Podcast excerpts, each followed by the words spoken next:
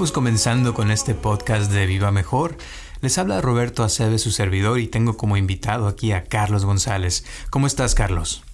Estaba pensando en algo que una vez leí sobre unos ratones. Fíjate que hicieron un experimento ya hace unos 20, 30 años de un grupo de ratones, los pusieron en agua bien helada, ¿verdad?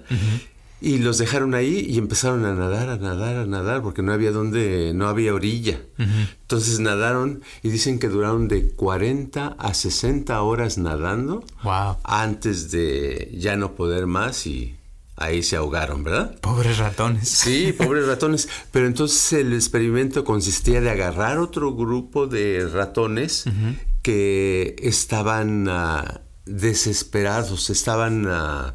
Hace cuenta, los ponías a- en la, el agua helada, los ponieron y empezaron a querer sobrevivir, ¿verdad?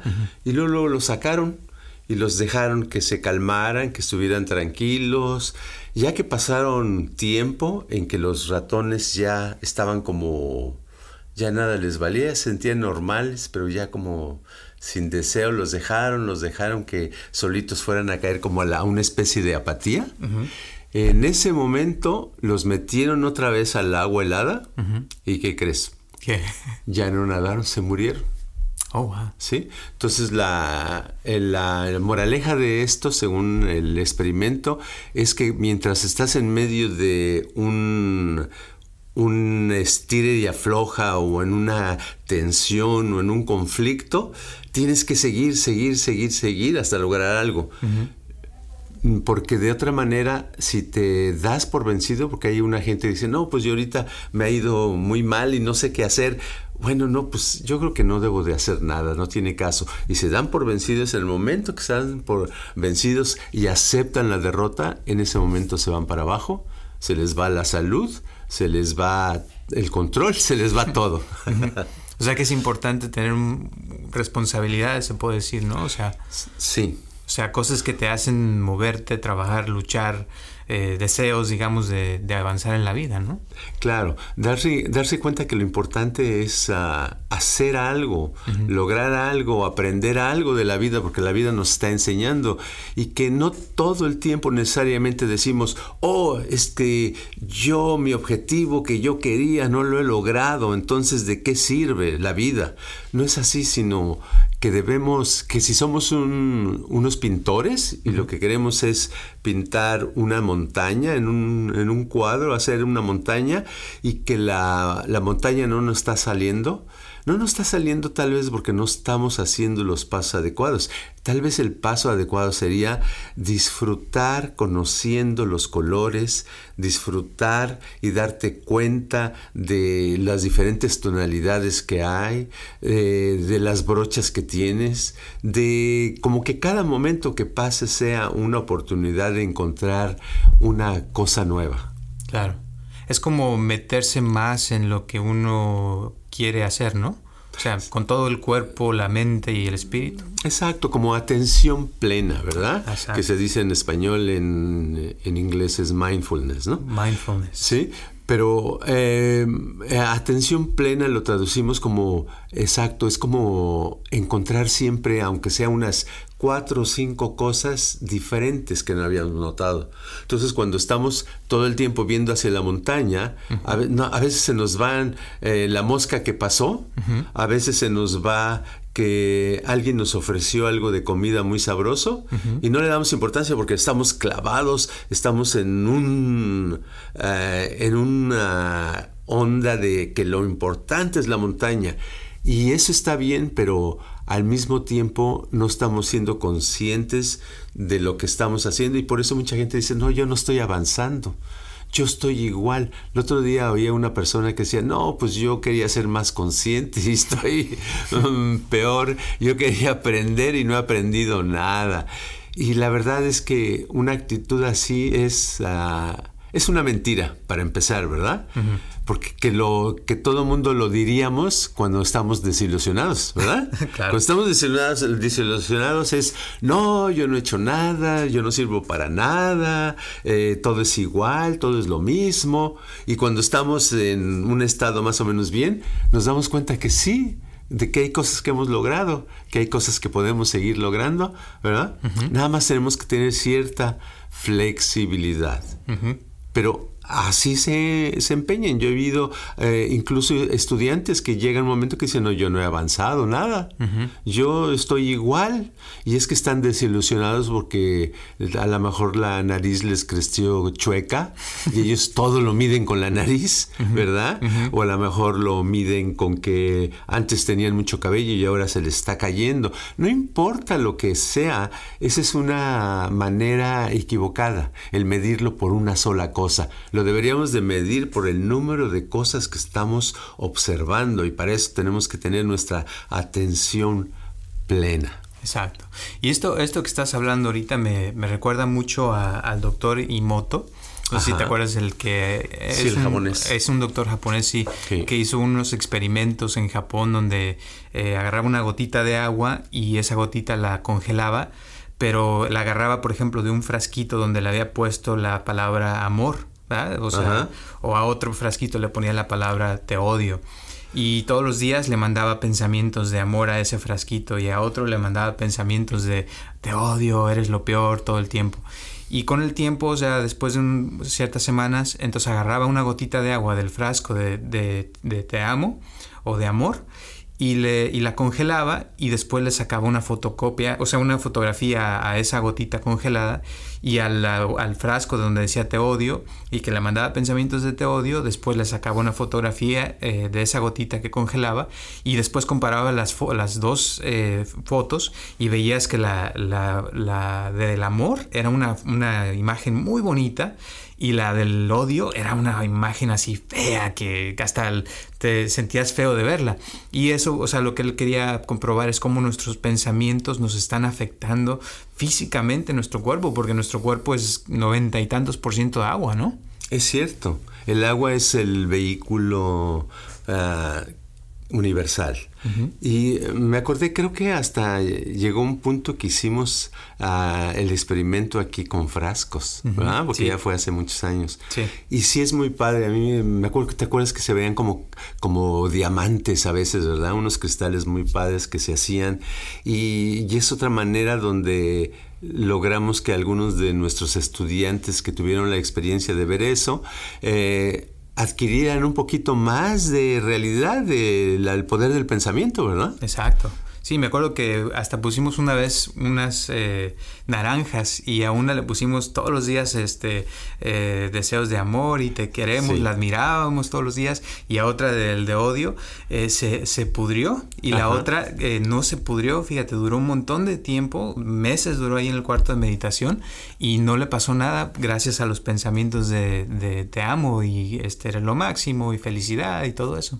Exacto, y es que así pasa y la, cuando una persona tiene esa experiencia es cuando puede entender que cuando se está quitando valor a su forma de ser o a lo que ha obtenido, a los, a los que está, lo que está aprendiendo, está haciendo esto, está haciendo, está produciendo una naranja podrida, ¿verdad?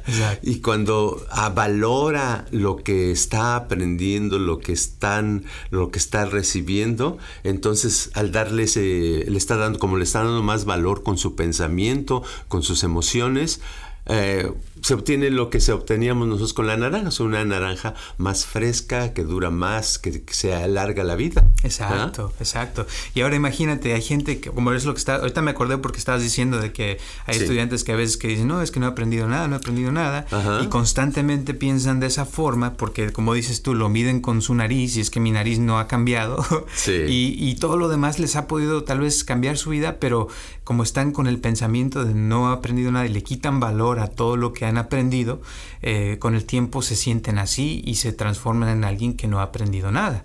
Y igual, o sea, una persona, por ejemplo, a mí me ha tocado gente que, que le da mucho valor a lo que hacemos y a veces con una consulta, eh, me pasó el otro día una, una señora que, ha cambiado muchísimo en las últimas dos semanas, simplemente con sentarse a meditar y poder sentir, o sea, centrar su atención en sí misma y, quererse. O sea, haz de cuenta que me dice, no es que ahora ya por fin me puedo querer, ya puedo sentir algo por mí misma. Dice, y ahora ya no me dejo que los demás me maltraten simplemente porque yo ya me acepto a mí misma, imagínate. Sí, es tan importante eso, algo, algo tan esencial, pero es tan fácil perderlo cuando existen esos pensamientos, esas desilusiones de que no, yo ya, yo estoy igual, yo no estoy avanzando. Es, es exactamente como uno mismo echarse tierra, ¿verdad? Quererse tapar, quererse ahogar. Yo creo que eh, dice uno, bueno, no se puede evitar. Ok, a lo mejor no se puede evitar fácilmente, pero por eso uno eh, debe de estar apoyado, estar apoyada. Por eso la gente que viene aquí a Viva Mejor es una de las cosas, de los beneficios que, que obtiene, el tener apoyo de nosotros para poderlos desenterrar de esa tierra que estén echando, ¿verdad? De que se están quitando valor como personas, están ah, desvalorando, están invalidando sus mejorías, sus conocimientos, lo que están aprendiendo.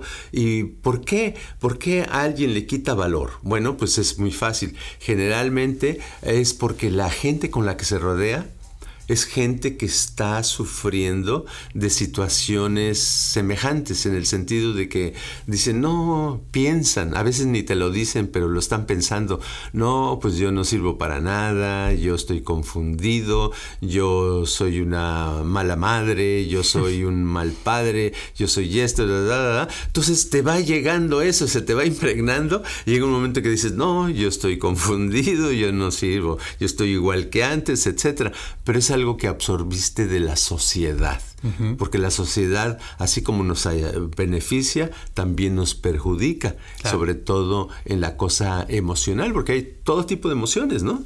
No, sí, totalmente. Pero lo que yo he visto así que, que, pasa mucho y a, mí en lo personal me ha pasado es que a veces se mete uno como en un canal, ¿no? De, de pensar de cierta forma, como dices tú, a veces los papás o la sociedad nos meten en ese canal y ya te acostumbras y piensas que así es la forma de ser y como debe uno de pensar. Entonces ahorita que estabas hablando me acordé de cuando estaba más joven que estaba yo en un, en un club y, y, me dice un amigo, este, oye, ¿viste esa chava que está muy bonita? Le digo, sí. Y dice, a ver, ve, habla con ella. Le digo, no. dice, pero ¿por qué no?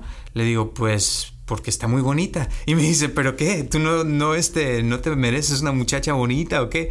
Y ahí en ese momento, eso te digo, hace, pasó hace muchos años, pero en ese momento se me prendió la, la, idea y digo, bueno, ¿y por qué estoy diciendo que no? ¿En qué, ¿Quién me impide irle a hablar a una chava bonita?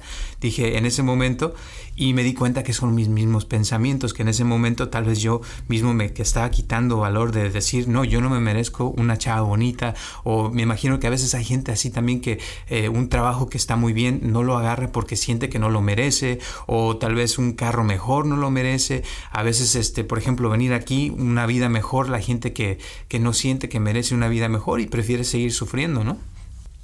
Hay algo por dentro que a veces nos quiere mandar por la dirección equivocada, ¿verdad? Entonces, uh, eso, pero muchas veces es por la misma herencia que hemos recibido, ¿verdad? Entonces, sin quererlo nos vamos, en nos queremos ir en una dirección que no es la adecuada. Pero eso no quiere decir que así tenga que ser. Nosotros podemos tomar las riendas por medio de persistencia y lograr, pero eso solamente lo logras con, con ayuda. Mira, lo que te quiero decir, estoy dando mucho rodeo para decir algo que tiene que ver con que me sucedió en los años 70. En los años 70 yo hice una especie de meditación, que aquí nunca la hemos hecho, ¿verdad? Y eh, es una especie de meditación donde se trataba de, en una hora, ¿verdad? No voy a explicar exactamente, pero tendría que pasar a hacer algo, eh, era una inmovilidad eh, total durante una hora. Total que si en esa hora no la, no la terminabas, así, si has de cuenta si llevabas 55 minutos y te faltaban 5 pero no lo lograste, entonces tendrías, tenías que hacer otra vez empezar en cero para hacer tu hora, ¿verdad? Entonces así cada hora, yo me tardé 7 horas para lograr hacer la hora y terminé todo empapado de saliva en el cuerpo, todo... ¿Por qué empapado de saliva? Porque si tragaba saliva, ahí no ya contaba otra vez, tenía que empezar. A eso me refiero, esa inmovilidad total donde no puedes mover ni un dedito, nada, ni tragar saliva, ni nada, ni, ni mover, abrir poquito los ojos para ver cómo va todo, nada. Entonces esa inmovilidad y esa cosa que fue para mí muy, muy dura, de siete horas, me produjo unas semanas maravillosas de placer, de una felicidad. Yo me acuerdo que salía a la calle y me sentía yo como de, de no te miento, como de unos 5 metros de alto, ancho, eh, feliz, como que sentía que era parte de, la vida, me sentía tan bien, me sentí muy, muy vivo, me duró muchas semanas, una experiencia muy padre. Ahora, te puedo decir, eh, cuando estuve allí dije, oh, pues ya sé cómo se hace este ejercicio, ya me lo entrenaron, pues lo voy a hacer, pensé en el futuro. ¿Ok? han pasado años, años y años y años, y ese ejercicio no lo volví a hacer por muchos años. ¿Verdad? ¿Por qué no lo hice por muchos años?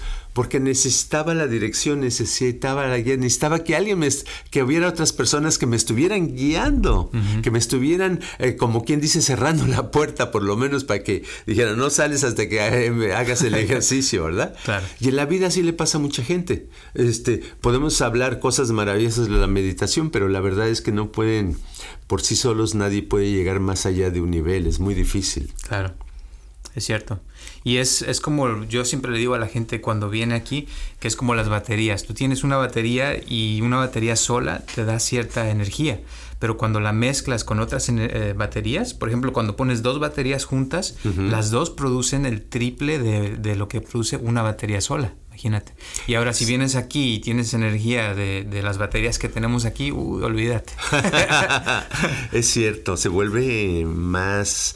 Ah, se agarra poder. Exacto. ¿Verdad? Exacto. Se agarra poder. Pero sobre todo pienso que empieza desde la persona, desde, como dices tú, que tenga persistencia y que cambie sus pensamientos de que sí puede, de que puede mejorar, que puede cambiar su vida y que no se debe de acostumbrar a, una vida de sufrimiento o, de, de, de no sentirse que merece algo mejor. O sea, porque yo pienso que siempre, siempre se puede mejorar en todo. Pero como dices tú, a veces uno le quita valor a, a uno mismo, le quita valor a uno a la vida, le quita valor a, a las decisiones que uno toma, le quita valor a todo y cuando menos se lo espera uno se siente no de 5 metros, sino de 5 pulgadas. ¿Me entiendes? Es cierto.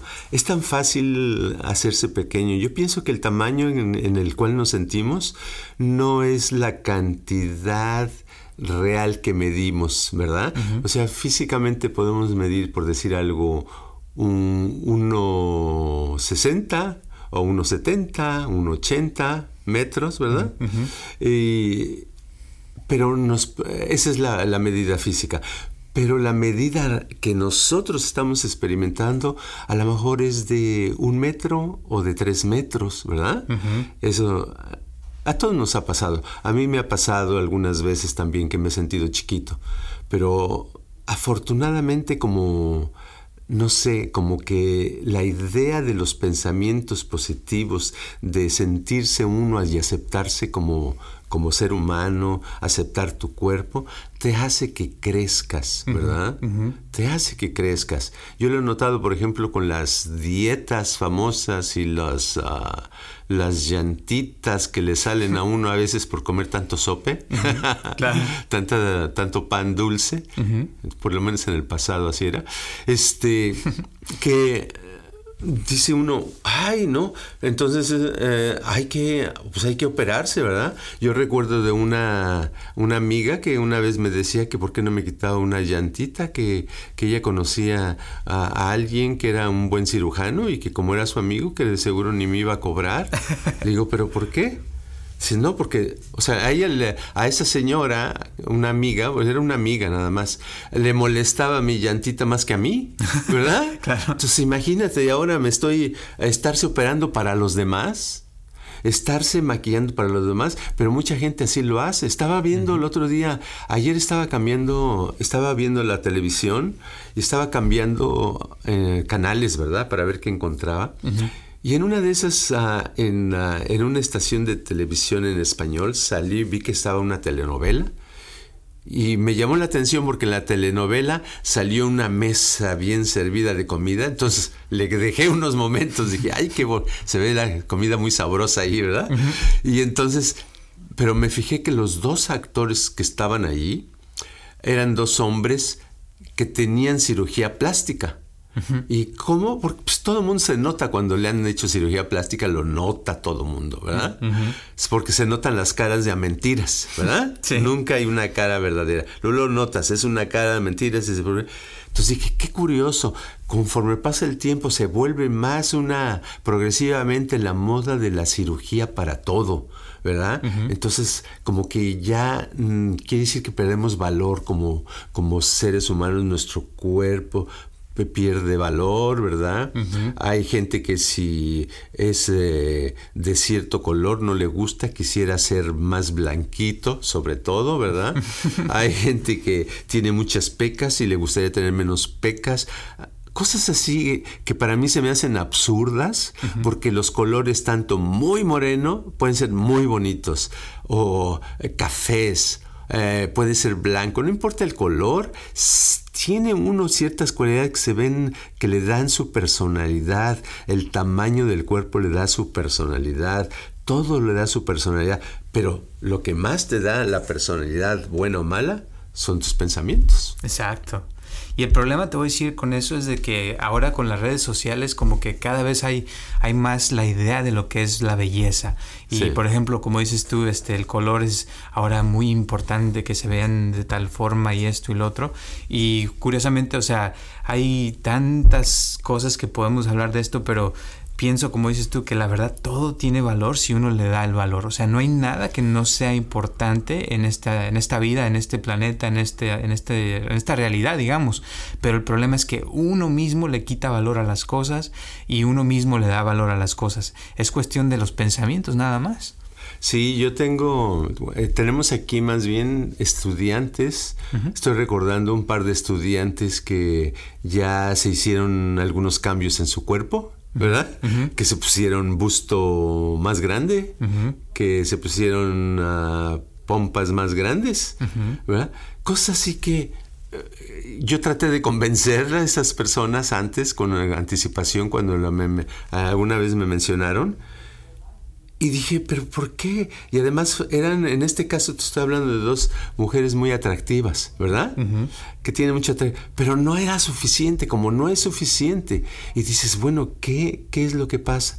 Pues sí, es que esas personas en sí no son atractivas interiormente. Mm. Entonces lo tratan de sustituir con lo exterior, poniéndose físicamente adornos a ver si se, se puede que por dentro cambien, pero no cambian porque sus pensamientos tienen que empezar a generarse de una manera positiva, tienen que pensar en darse valor, dar pensamientos positivos, ¿verdad? Pensamientos que realmente les den una verdadera confianza. Y la confianza se logra con teniendo logros, logros pequeños que te salgan bien.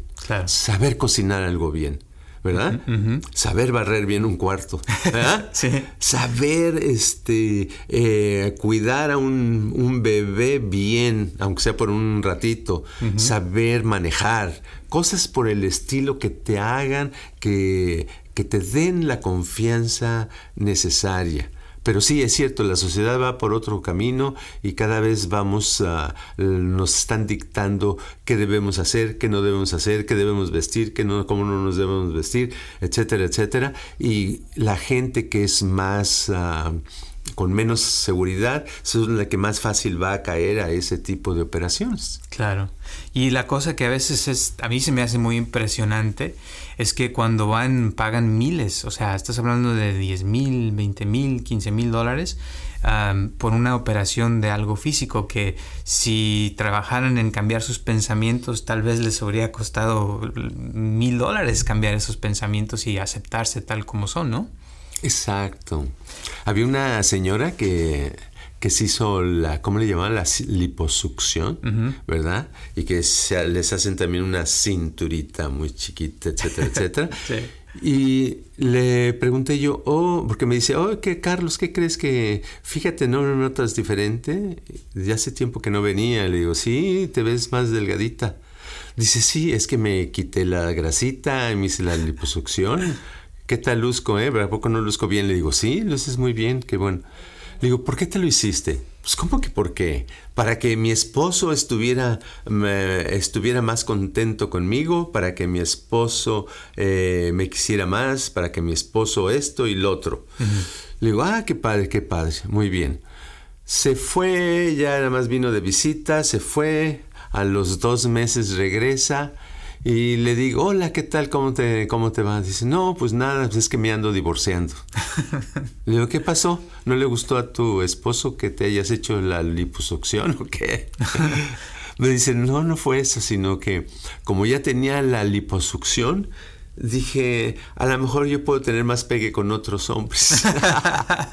¿Me entiendes? Entonces, en realidad no era por el esposo. Entonces, ella ya tenía su plan extra. Qué curioso, ¿verdad? Sí, no. A veces solo salen cosas muy chistosas. Sí.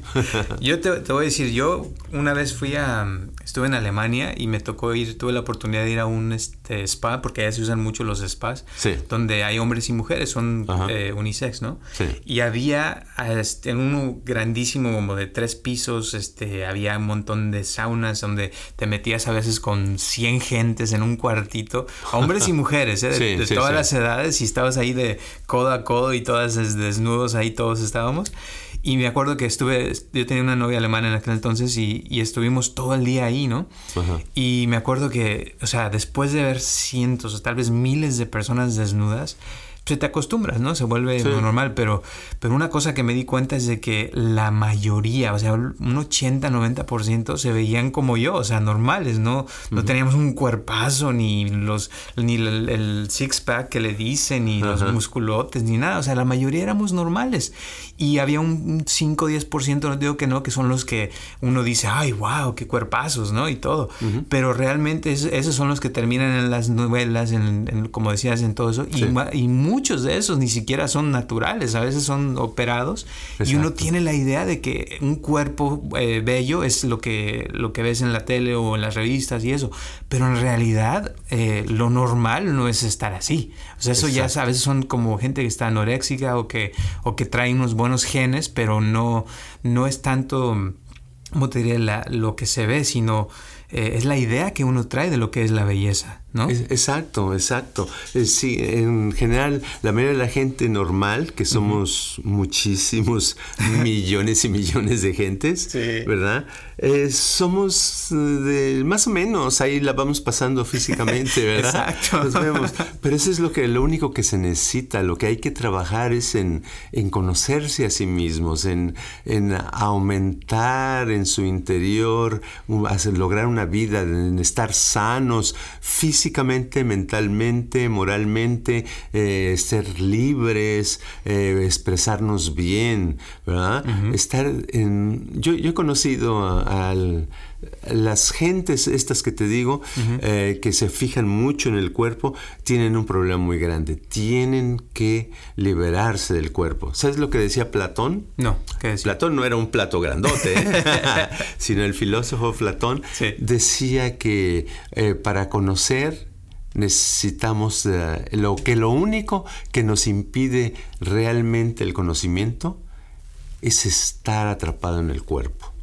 ¿Verdad? En otras palabras, que el tener nuestra atención en el cuerpo no nos deja conocer.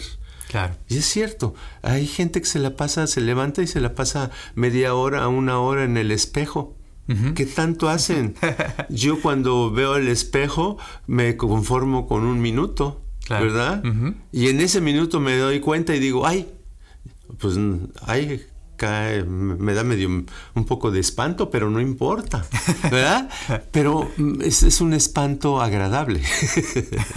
pues me, me, la paso sintiéndome a gusto, viendo que eh, uno va envejeciendo y envejece y es natural, te salen arrugas, te salen granos, te salen lunares, te sale de todo, ¿verdad? Es parte de la vida, es un, un proceso gradual y todos a cualquier edad vamos cambiando y si nos aceptamos como personas, si realmente nos sentimos a gusto con nuestro cuerpo, ¿verdad?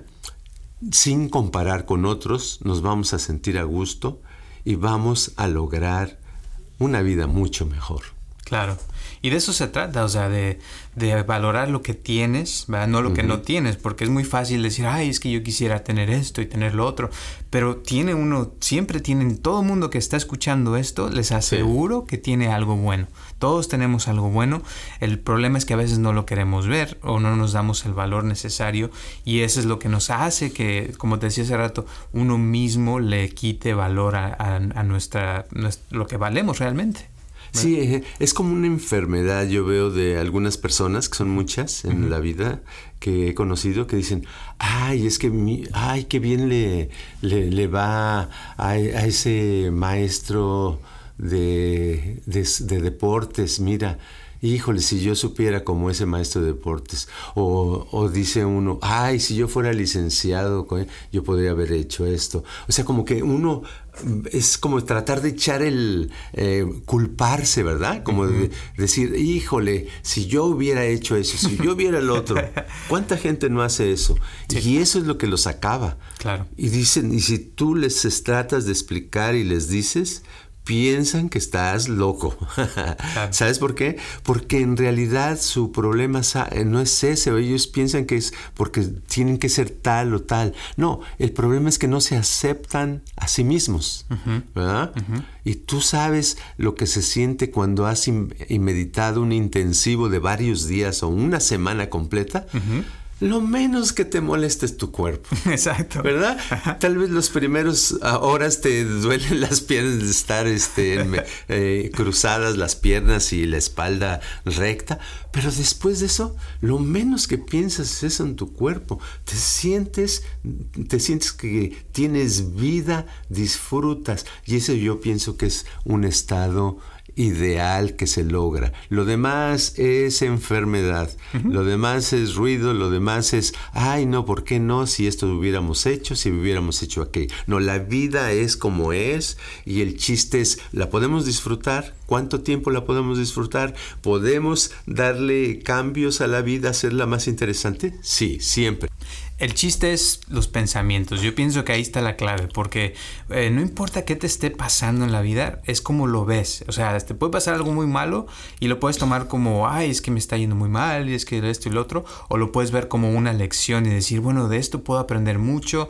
Eh, si tienes, por ejemplo, problemas con una persona constantemente y no te puedes zafar porque es un familiar o, o alguna persona que trabaja donde trabajas, en vez de ponerte y sentirte mal o odiar a la persona, puedes pensar y cambiar tus pensamientos y verla, por ejemplo, como un maestro o una maestra que te puede enseñar paciencia, que te puede enseñar a cómo tratar mejor a ese tipo de personas. O sea, hay muchas cosas que no puede hacer porque la mente es muy flexible. El problema es que a veces, como decíamos hace rato, se mete uno demasiado en un cierto como frecuencia de pensamientos negativos eh, y se puede transformar en, cambiar esos pensamientos negativos en pensamientos positivos y como la naranja al rato van a estar bien fresquecitos. ¿No? Pero entonces, ¿cuál sería la moraleja de nuestra plática? ¿Será que estamos cantinfleando? ¿O será que estamos dando, nos estamos explicando y nos estamos dando a entender en algún tema de la importancia que es el pensamiento? ¿Verdad? Exacto. ¿Cómo piensa uno? Pero el pensamiento positivo, ¿verdad? Exacto. La importancia de eso. Exacto, exacto. Y valorarse a uno mismo. Exacto. Pues yo digo que si lo que hemos estado hablando eh, no, no hace clic o no llegan, que no diga uno, ay, no, pues a lo mejor ya hablaron mucho de eso, a lo mejor no, no le entendí, que a lo mejor sería bueno repasar los podcasts que llevamos y ver, y va a llegar un momento que digan, ah, caray, creo que es un rompecabezas que ya se, que se está empezando a armar y está agarrando cierto sentido.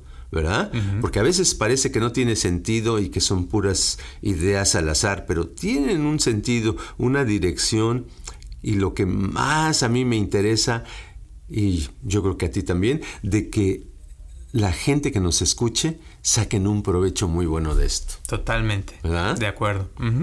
Sí, porque eso pienso que es la clave, o sea, para nosotros es que ustedes que nos están escuchando puedan transformar su vida de una manera positiva, que puedan eh, sentir más valor por sí mismo, por sí misma, eh, que dejen de quitarse valor y de, de, dejar de sentir que no pueden tener mejores cosas en su vida, que no pueden tal vez aprender algo nuevo. Claro que puedes aprender algo nuevo. Tú que me estás escuchando, puedes aprender lo que sea. Realmente no hay límites. Los límites te los pones tú al pensar que no puedes. Los límites de, no aprender algo nuevo tener una habilidad nueva, eh, nadie te los está poniendo. Tú te los estás poniendo. Los límites de cuánto dinero ganas, tú los estás poniendo. Los límites de qué puedes tú llegar a obtener en cuestión del amor, tú mismo o tú misma te los estás poniendo. Entonces, cuando uno se da cuenta de eso, como dices, es, es que te da el clic y eso es donde puede haber un, cambio. Si no, pues pueden escuchar miles de podcasts y yo creo que no pasa nada, ¿no?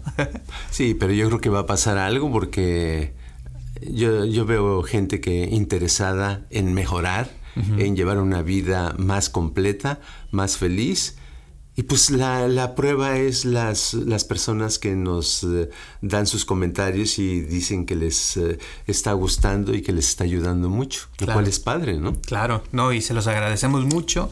Gracias a todos los que nos están escuchando de verdad y vamos a seguir haciéndolo todos los martes a las 6 de la tarde. Ya saben que va a salir el podcast por anchor.fm también los jueves, acuérdense que estamos poniendo una grabación en YouTube todos los jueves de Carlos.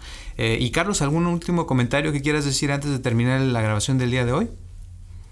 No sé, que para la siguiente grabación les tenemos una sorpresa, un tema que les va a gustar a todos. Perfecto. Pues muchísimas gracias y que pasen buenas tardes y al que guste, por favor, mándeme sus preguntas que todos los días estamos dispuestos a escucharlos y sus comentarios también. Ya saben que estamos dispuestos todo el tiempo para escucharlos. Muchísimas gracias. Este podcast está patrocinado por Viva Mejor. Si usted quiere donar para que este podcast continúe o tiene algún problema que le gustaría resolver, por favor comuníquese al área 714-328-4661. Gracias.